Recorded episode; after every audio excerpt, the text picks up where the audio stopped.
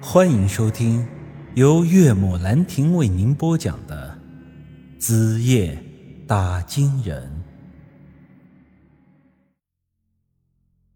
门开之后啊，我见杨石依然是穿着那身标志性的深颜色的唐装，看上去依然是那副对外人爱搭不理的高冷样子。不过，相比于之前，他的脸色似乎显得不太好，白里透着黑，就像是吃了半斤小米辣又便秘的一个星期一样。他见到我之后，脸色显得更不友善了。是你，你来找我干什么？我想自己毕竟是登门，便勉强的摆出一张笑脸，哈，没什么，就是想拜访一下。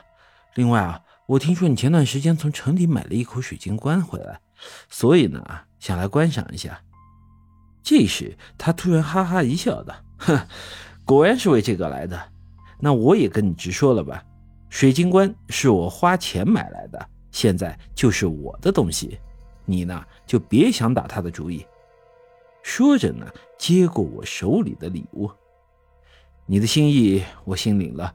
但水晶棺我是不会给外人随意参观的。据我所知，这家伙对舒瑶的肉身是十分的重视。之前林怀树刚得到水晶棺的时候，试图炒作他，以谋取经济的利益。这刚开始的时候，他不仅把水晶棺放在了博物馆里做展览，还引来了很多电视和杂志媒体的报道。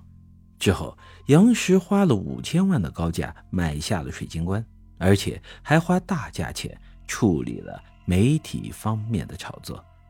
关于水晶棺的杂志以及视频也都全部销毁了。说句实话，他能做到这一点，我本人都是非常震惊的。这家伙对舒瑶的感情是比我想象的还要深很多。但是不管怎样，舒瑶总归还是我的媳妇儿。他为舒瑶做的这一切，我以后可以另外的方式报答他，但我绝不可能就这样把舒瑶的肉身拱手相送啊！你还有什么事吗？没事的话就请吧。我这个人喜欢清静。我深呼吸了一口气，缓缓呼出，然后啊，脸上露出了微笑。别急嘛，我今天既然来找你，自然是有很重要的事情。水晶棺呢？你不让我看呢，就不看了。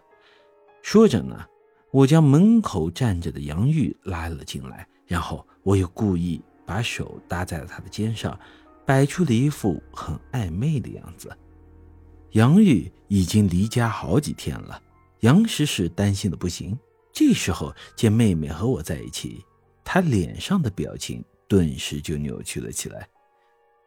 小玉，你这几天跑哪里去了？你知道我找你找的多辛苦吗？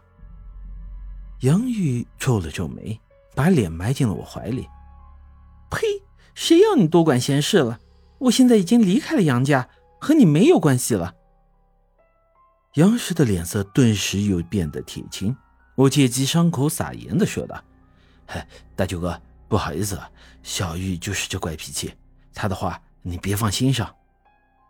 杨玉听到这话，顿时皱起了眉头，冷冷的看向我：“你刚才叫我什么？”“大舅哥呀！”“哦，忘了告诉你了，我和小玉现在是男女朋友的关系，而且已经同居了。这结婚是迟早的事儿，我现在叫你一声大舅哥，不过分吧？”我这话的潜台词就是，我陈宇已经结过婚了，而你的宝贝妹妹现在成了我的小三。看着杨石此时的表情，我心里那叫一个爽啊！你不是有钱吗？买了我媳妇的肉身，还理直气壮的不让我进去看。我现在也让你尝尝什么叫做心碎的滋味。杨石向前走了一步，你看我的眼神啊，像是要把我吃掉一样。我说这话本来就是故意要气他的，但我却没想到他会有这么大的反应。你，你说你和小玉是什么关系？你有胆再说一遍？我盯着他的眼睛，咽了口唾沫，说句实在话，他此时的眼神，真的把我看的都有些怕了。可是即便是这样，我也不可能在他面前认了怂。于是我理直气壮地说道：“我说，她现在是我的女朋友，而且现在已经同居了。嗯，有什么问题吗？”本集已经播讲完毕，欢迎您的继续收听。